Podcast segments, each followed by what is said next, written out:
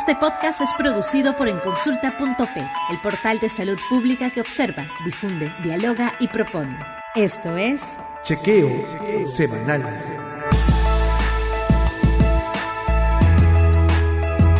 Llegamos a julio del 2022. Este mes, el mes patrio. Deberíamos esperar un mensaje a un año de asunción del cargo del presidente Castillo. Y ciertamente parece que todos los frentes tenemos problemas enormes, en lo político, en lo económico, en lo social. De hecho, esta semana empezamos con un paro de transportes, como lo habíamos anunciado en un podcast anterior, y con la declaratoria oficial de la cuarta ola. Eh, ciertamente es preocupante para todos los uh, ciudadanos y ciudadanas de nuestra patria, que enfrentamos cada día el incremento de los precios derivados de una situación inestable internacional. Por otro lado, se ha disparado una serie de debates sobre la ejecución presupuestal, justamente en un entorno tan eh, complicado como el que estamos viviendo el día de hoy, uno de los actores claves es el propio gobierno y su capacidad de gasto que inyecta recursos a una economía bastante golpeada. Eh, nosotros trataremos de, desde nuestro ángulo, desde lo sanitario, evaluar cuál es el desempeño en la ejecución presupuestal del sector salud. Mi nombre es Víctor Zamora, les damos la bienvenida al podcast de enconsulta.p. Estoy acompañado de Hans y de Alejandra. Hola, ¿qué tal? ¿Cómo están? Hola a todos, ¿qué tal? Hola Alejandra, hola Víctor, ¿qué tal? ¿Qué tal Hans? Este, bueno, el, te doy el pase para que nos des una, una mirada general de cómo nos encuentra este, entre comillas, mes jubilar. a ver, un poco difícil, ¿no? Porque ayer, ayer un nuevo reportaje televisivo, ¿no? Da cuenta de que la, digamos, ahora llamada familia presidencial, empezó desde muy temprano, ¿no? A procurar negocios con el Estado. Desde el inicio creo que está la idea esta de pasar por alto la institucionalidad como algo natural y sacar ventajas de una posición de autoridad también es parte de ese sentido común, ¿no? Y la falta de transparencia, digamos que es el acompañamiento, el aliño necesario, ¿no? Las denuncias de corrupción a estas alturas acorralan al presidente Castillo absolutamente, ¿no? Pero también su mala gestión, que ya tiene consecuencias directas para la salud, la alimentación, la educación, la seguridad o el transporte de la ciudadanía, como estamos viendo hoy mismo, ¿no?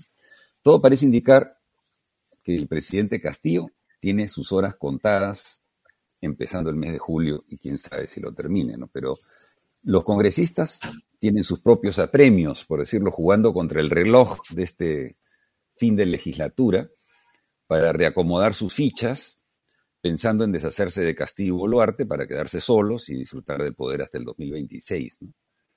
Creo que la mínima aprobación del Congreso, su complicidad en el deterioro de la función pública, su liderazgo en minar el rol del Estado en ámbitos democráticos tan sensibles como la educación o la seguridad, y varias otras razones que se pueden añadir, sin embargo, no constituyen un argumento constitucional para que se vayan todos. ¿no? Y el tema sigue pasando por un, recorte de mandato que tienen que aprobar los propios congresistas. ¿no? Acá me parece clave abordar el, la importancia del rol que juega la ciudadanía, ¿no? Este, iniciativas que lleven a que eh, poner en el debate del Congreso justamente el, el recorte del mandato tanto eh, del Ejecutivo como del Legislativo, ¿no? Y me parece también de algo que pasa desapercibido ver el, el papel que juegan en esto este, no solo las candidaturas, sino las propias elecciones regionales y municipales que tenemos aquí a menos de tres meses. Creo que eh, la ausencia de, de, liderazgos claros en estos momentos que, afirmen, que tengan una afirmación democrática, digamos, para encarar estos problemas, eh, no nos lleva a pecar sea por acción o por omisión. Y ese creo que es el gran dilema tal vez que, que tiene eh, a muchos sectores de la población todavía inmovilizados. ¿no? Hans, a propósito, A propósito, y disculpa Ale, que seguramente tenías algo que decir al respecto, pero esa palabra me parece clave, ¿no? La inmovilización. Durante la semana pasada vimos una extraordinaria marcha por el orgullo que supera largamente las movilizaciones que por otras razones se han hecho en, en la ciudad de Lima, por lo menos, y en otras partes del país, en relación con eh, el paro agrario o la movilización por, por ejemplo, hacer eh, vacar al presidente. En realidad eh, hay un desenganche, un desencanto con cualquier tipo de liderazgo político. Esta, esta última semana también hemos visto emerger de ese desencanto un grupo interesante, por lo menos mediáticamente impactaron el grupo La Propuesta, un grupo de jóvenes que está recolectando firma para, firmas para generar una iniciativa de recorte del mandato, ¿no? Eh, nuevamente parapetados en, la, en el escudo de lo antipolítico, de lo antipartido por lo menos, estos jóvenes están buscando eh, ingresar a la política desde ese ángulo. No sé cómo lo, lo, están viendo, cómo lo estás viendo, Ale. Sí, precisamente, justo eh, se están como aglomerando jóvenes, ¿no? Con una tendencia más en palabras teóricas a política, pero en realidad es algo político, ¿no? O sea, creo que siempre hay confusión con ese término. Eh, pero justamente es, eh, como menciona Hans, a tanta falta de liderazgo, a tanta falta de un una personaje político de un partido, que se pertenezca a un partido que lidere propuestas para mejorar esta inestabilidad política, esta, esta inestabilidad de gestión eh, justamente los jóvenes, los jóvenes del Bicentenario se están reuniendo para, para ver este, la recolección de firmas y por medio de hacer presión que, que por medio de un proyecto de ley eh, se adelanten las elecciones tanto eh, presidenciales como congresales, ¿no?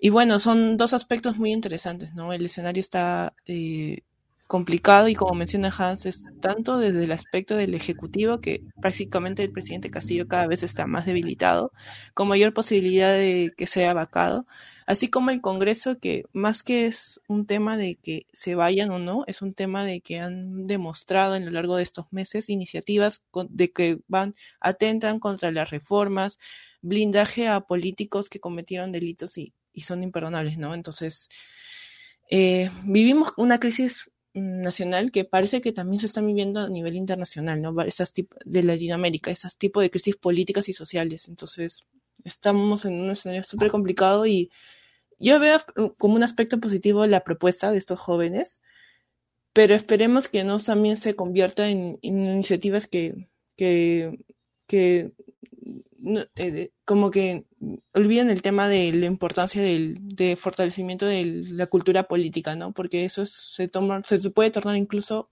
eh, como que facilitar el nacimiento de outsiders, que son personas que nacen de, de, un escenario poco conocido, de que nadie los conoce, políticos sin experiencia, ¿no? Y desde el aspecto técnico y político. Entonces, es hay que verlo desde esos, esos dos ángulos, ¿no? Yo creo eso importante. Sí, parece claro que la solución no es una solución de corto plazo, ¿no? Eh, creo que, como bien ha dicho Ale, hay, un tema que eh, la construcción de liderazgos también no, no se hacen de la noche a la mañana. Entonces, definitivamente, digamos, no es que el país eh, tenga una, una, solución a la vuelta de la esquina.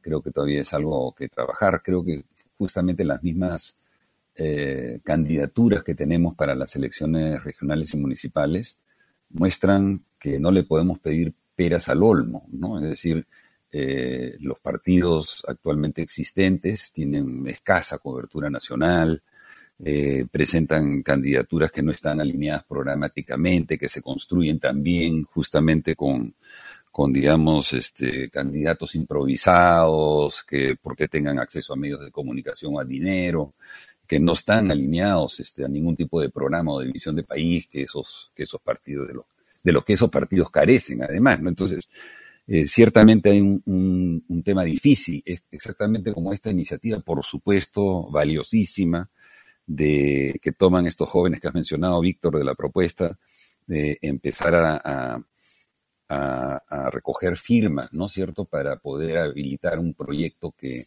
discuta justamente las alternativas para el país y, ofrezca una, un recorte de mandatos, en fin, no eh, significa tampoco que aún se acceda a su propuesta, que haya eh, en ese sentido surgido un liderazgo que, que ofrezca una visión eh, de país en la que se pueda sumar una mayoría de, de ciudadanos y ciudadanas, ¿no?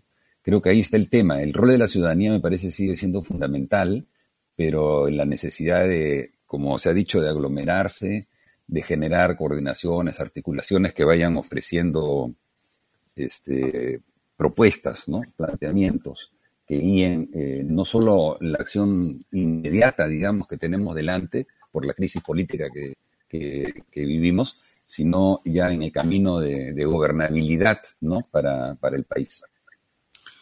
Eh, bueno, Ale, eh, Hans, eh, los invito a tener una pequeña pausa. sin embargo, queda claro de que la crisis es profunda, el liderazgo es inexistente en varios frentes, lo sentimos día a día en, en, nuestra canasta básica, en nuestras actividades cotidianas. Así que, ¿qué, ¿qué, tal si le damos una vuelta qué perspectivas o qué salidas ustedes eh, identifican en la sociedad para poder salir de esta situación. Volvemos. Ya regresamos con más aquí en Chequeo Semanal.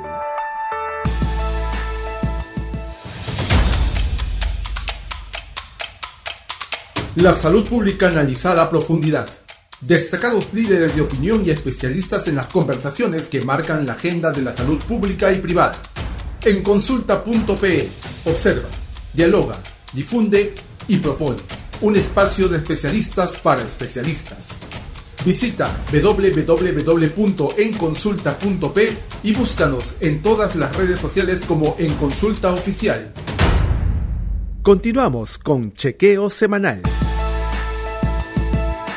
Bueno, amigas y amigos, estamos regresando en esta segunda parte y de acuerdo a lo prometido, quizá podamos explorar frente a la crisis que estamos viviendo y sus múltiples aristas, ¿qué podemos hacer?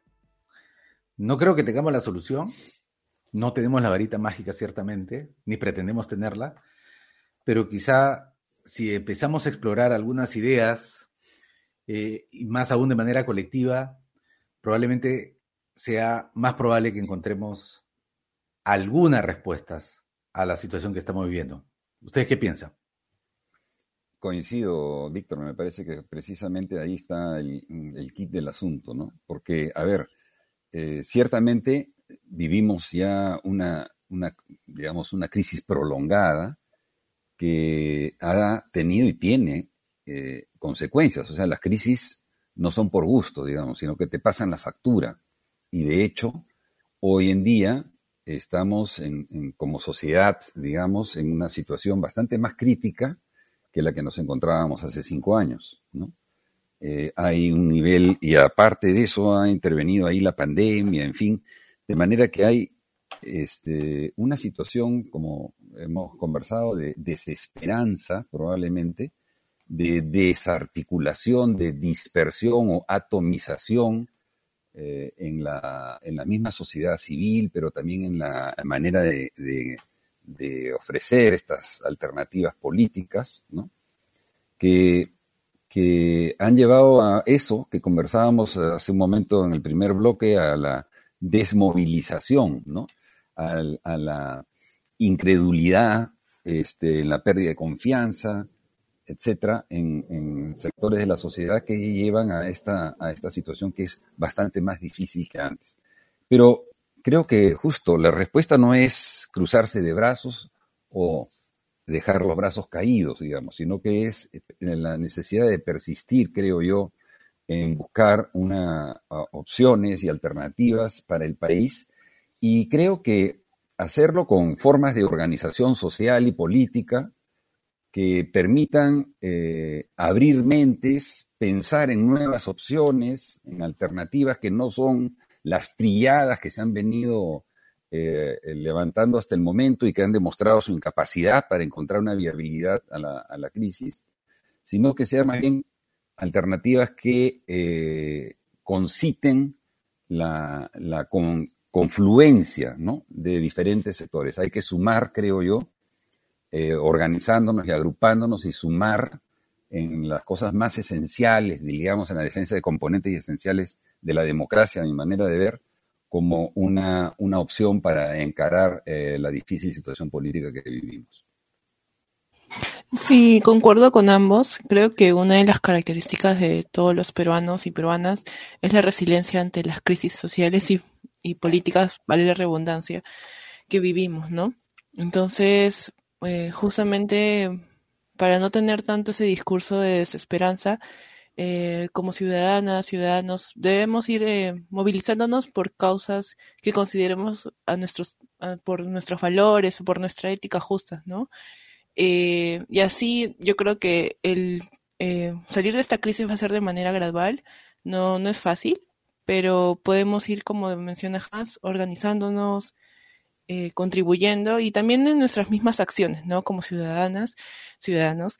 Eh, ir realizando acciones que, que mm, desde nuestro trabajo, desde nuestro entorno, fortalezcan el sistema, ¿no? Ayuden a la formalidad y no, no apoyen a, cosas este, que realmente no nos beneficia y que va a destruir nuestro país, ¿no? Creo que ese por ahí iría mi mensaje. Bueno, yo estoy totalmente de acuerdo, ¿no? Eh, sin embargo, una de las condiciones fundamentales para que esto suceda es que seamos capaces de poder reunirnos con aquellos que piensan distinto que nosotros, pero que, tienen los mismos valores en términos de la lucha contra la corrupción, por ejemplo. Eh, nosotros no podemos permitir que la corrupción siga horadando, minando las bases de nuestra convivencia social. La respuesta no puede ser antifascista, anticaviar, anticlerical, anti-gay, anti, porque si no va a ser imposible crear puentes eh, que nos permitan construir un mínimo, un mínimo común denominador en el cual podamos estar de acuerdo, con el cual podamos vivir en esta etapa de enorme crisis que lo peor que nos está produciendo es la inmovilización. Eh, yo invito a todas y a todos a buscar a su vecino, a su colega, a sus familiares y discutir, organizarse, reunirse, explorar, juntarse con otros y otras para de manera conjunta eh, salir de esta situación.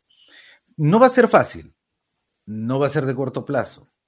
En el camino seguramente vamos a tener desavenencias y discrepancias pero si somos capaces de poner eh, algunos, ese mínimo como un denominador eh, al frente, estoy seguro de que lo vamos a poder lograr. No esperemos tampoco un Mesías, un, Salvador que va a llegar absolutamente de la, de la nada para liderar esta, este movimiento ciudadano. Cada uno, cada una, somos líderes y lideresas de lo que queremos construir en nuestro futuro. Eh, ciertamente no va a ser fácil, es muy complicado, pero estoy seguro que como en otras oportunidades, y lo ha dicho Ale y Hans, eh, la historia nos da la razón de que somos un país resiliente y vamos a salir de esta, pero necesitamos trabajar. Ya regresamos con más aquí en Chequeo Semanal.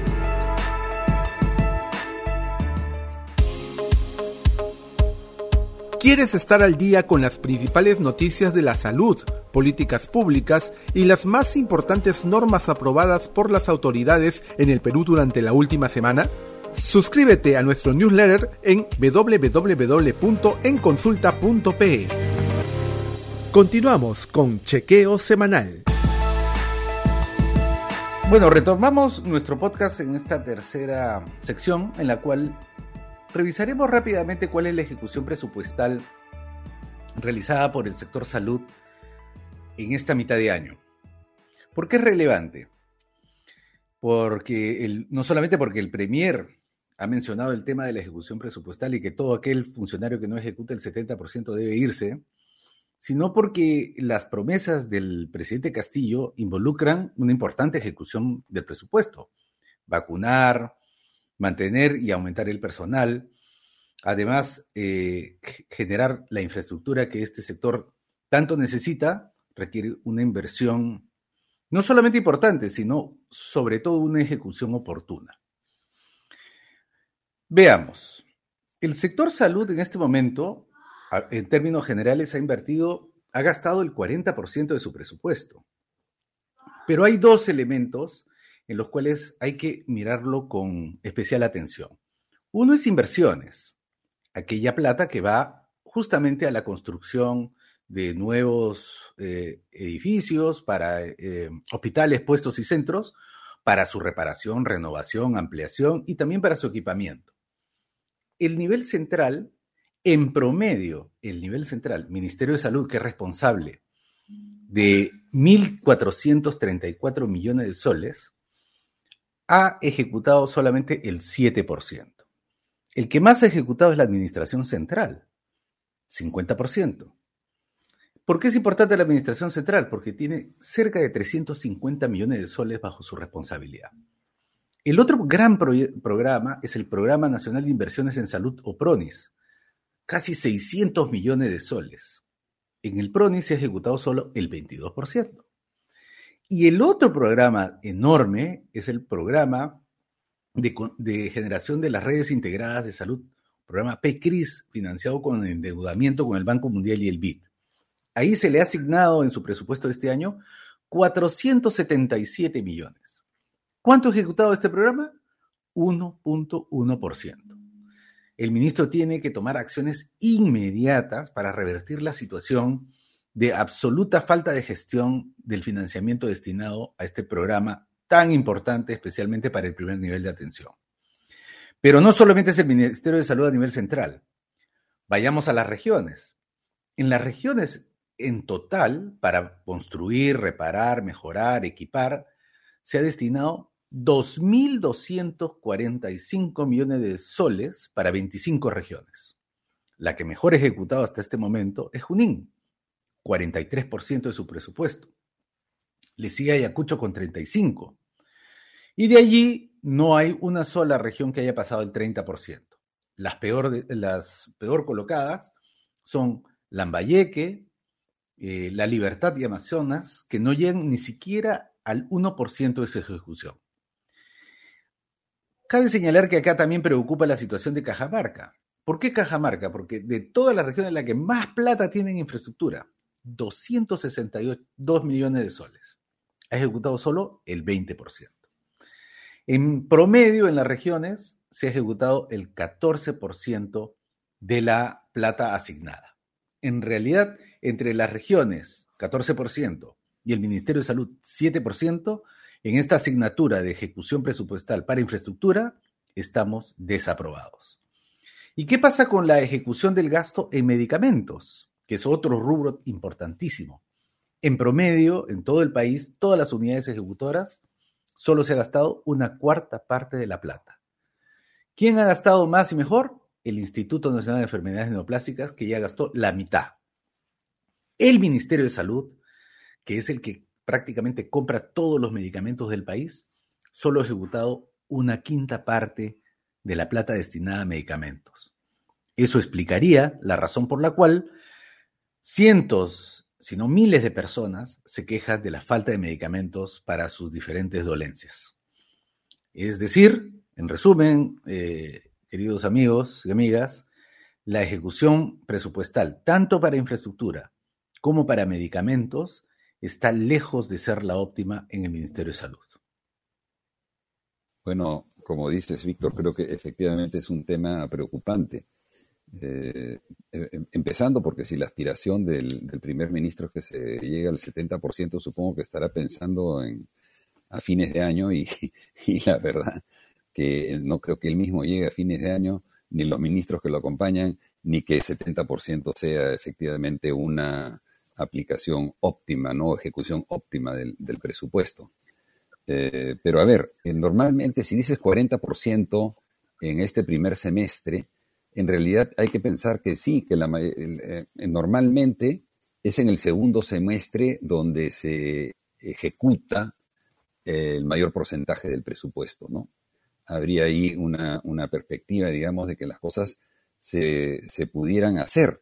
Sin embargo, vemos que en realidad muchas de las dificultades probablemente en la ejecución presupuestal radican en los problemas de gestión que también se expresan en un cambio sucesivo de, ministros de Estado, ¿no?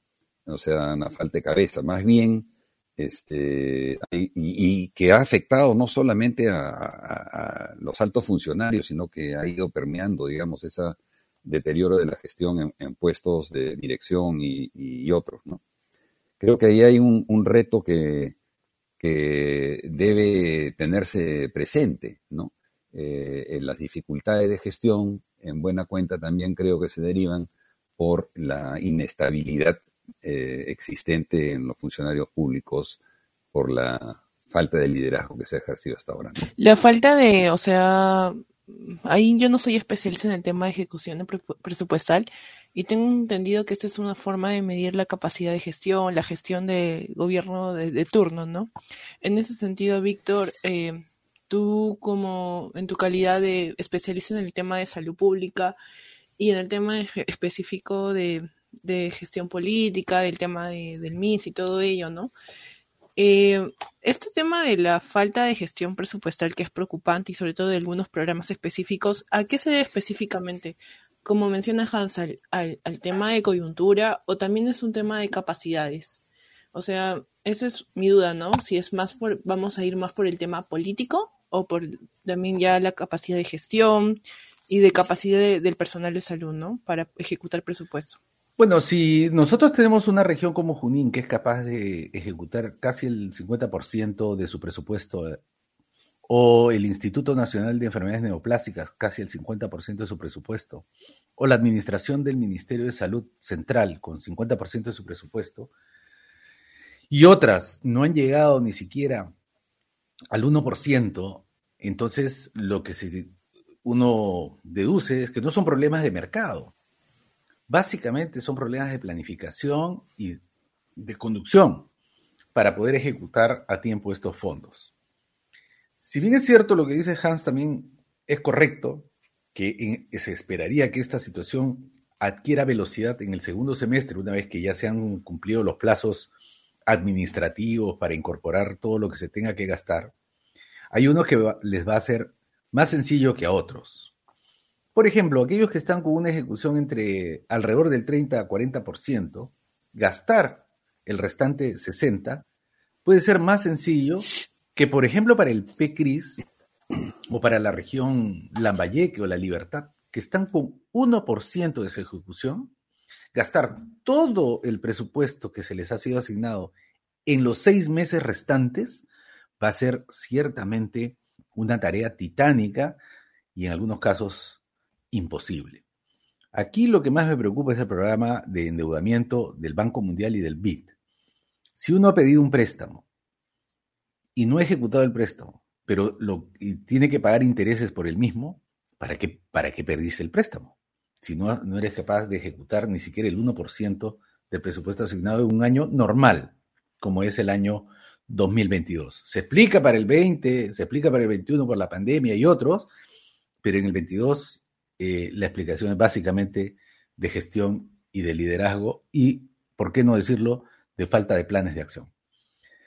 Eh, lo cierto, colegas, es de que en ciertas áreas esto incluso debilita la demanda que hacemos muchos de que le pongan más plata al sector salud. Y la respuesta es clara. ¿Cómo te voy a poner más plata si no ejecutas lo que te da? Este es un círculo vicioso que tendríamos que ser capaces de revertir. Muchas gracias a todo el público en consulta por escucharnos en este podcast que hemos hablado del tema político, hemos hablado de qué podemos hacer como ciudadanos para afrontar esta crisis política y asimismo desde el lado de la salud pública hemos hablado sobre la eh, falta de capacidades para la ejecución presupuestal. Entonces ya nos vemos la próxima semana, Víctor Hans. Eh, ahora voy doy pase a la eh, prescripción semanal. Espero que la disfruten y nos vemos el próximo lunes. Hasta luego, Víctor. Hasta luego, Hans. Ya nos vemos. Chao. Chao, Ale. Chao, Víctor.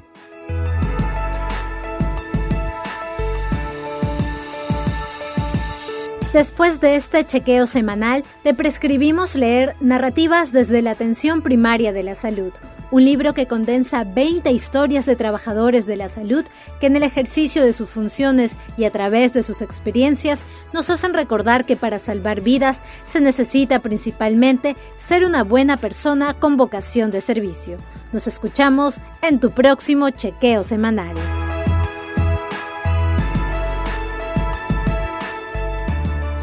Este podcast es producido por la plataforma En Consulta en alianza con Gobierna Consultores.